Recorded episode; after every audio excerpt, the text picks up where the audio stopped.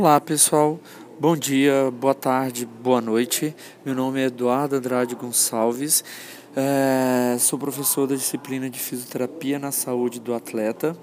E hoje iremos iniciar mais um podcast, agora com um tema é, focado em é, fisioterapia na saúde do atleta. Né?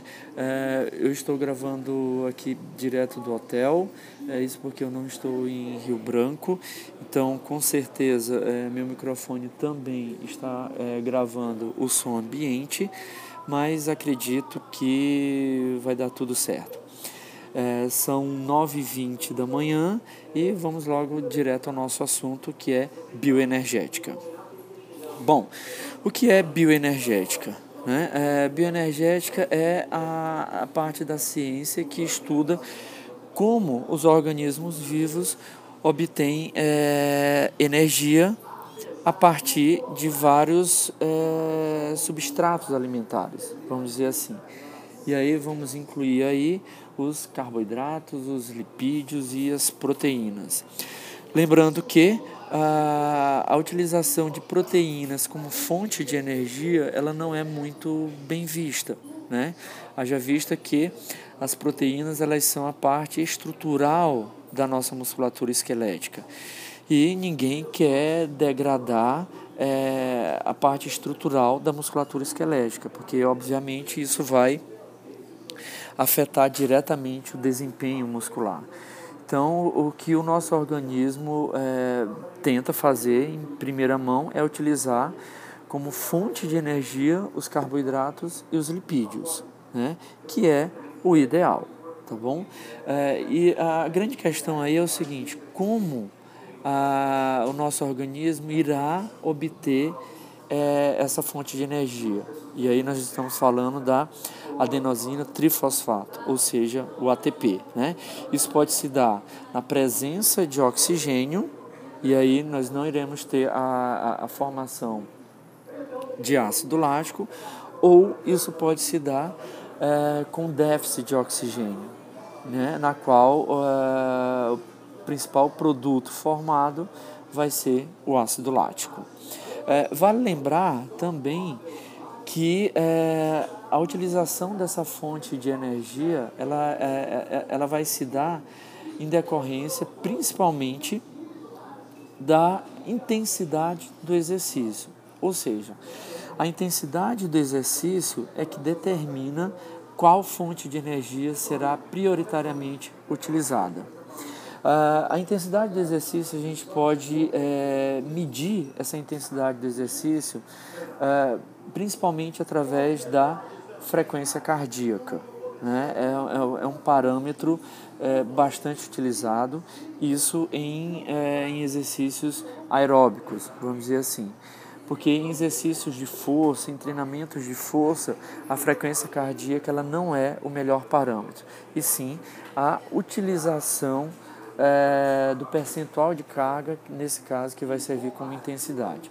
Bom, é, de qualquer forma, intensidades altas, tá bom? Prioritariamente irão utilizar é, fontes de energias que estão mais disponíveis para a musculatura esquelética, estão disponíveis de forma rápida, eu quero dizer. Eu estou falando principalmente do ATP, que já está estocado no próprio músculo e no próprio fígado. Esse ATP ele é rapidamente utilizado né, é, é, em atividades que duram cerca de 30 segundos até 2 minutos, com intensidade alta. Então, essas fontes de energia elas são prioritariamente utilizadas. É, esse tipo de energia a gente vai chamar de sistema anaeróbico, tá?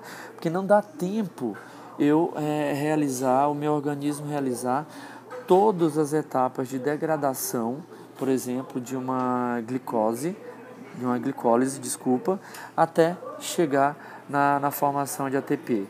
Então eu preciso de uma fonte mais rápida e geralmente são em atividades é, de alta intensidade, como por exemplo corrida de 100 metros rasos, provas de natação curtas e até provas é, de 400 metros rasos também no atletismo.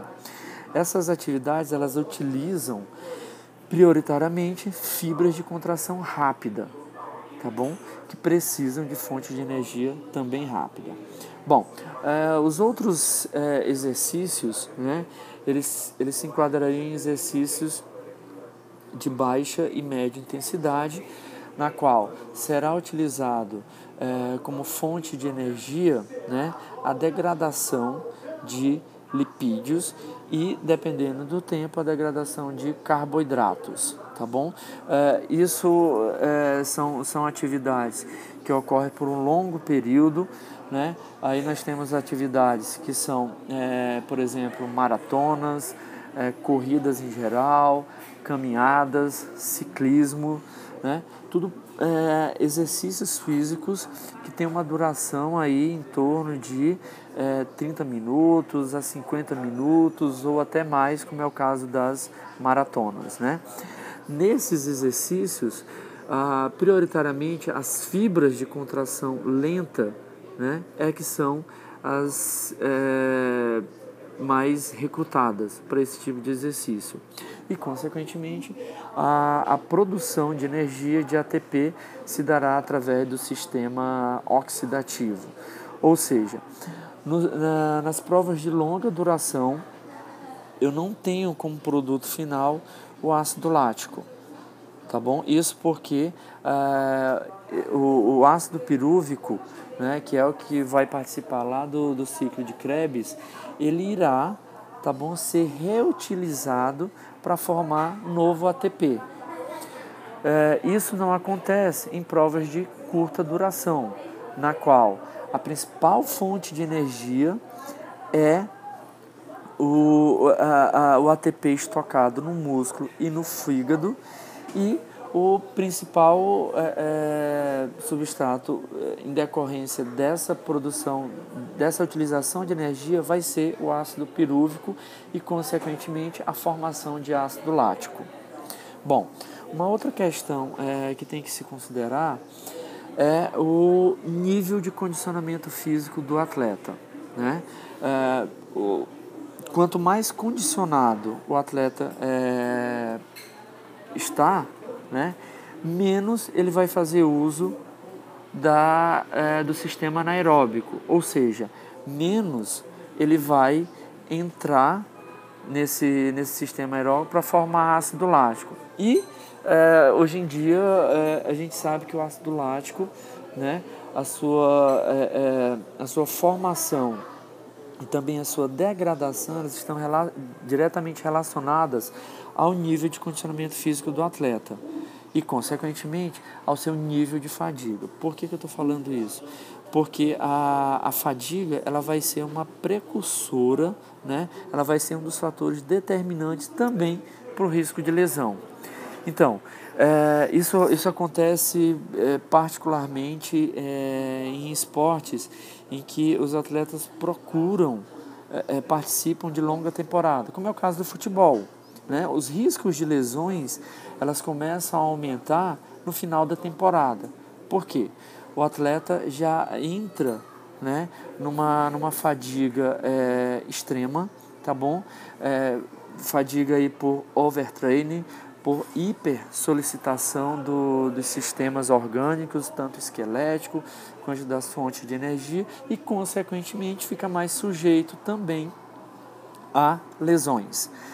Uh, isso, isso é importante, isso deve ser observado pelo fisioterapeuta que participa desse período de reabilitação. Então, por isso, da importância de se conhecer sobre esses sistemas energéticos. Bom, turma, é, espero que, que vocês tenham compreendido um pouco sobre a, a bioenergética e nos encontramos no próximo podcast. Obrigado.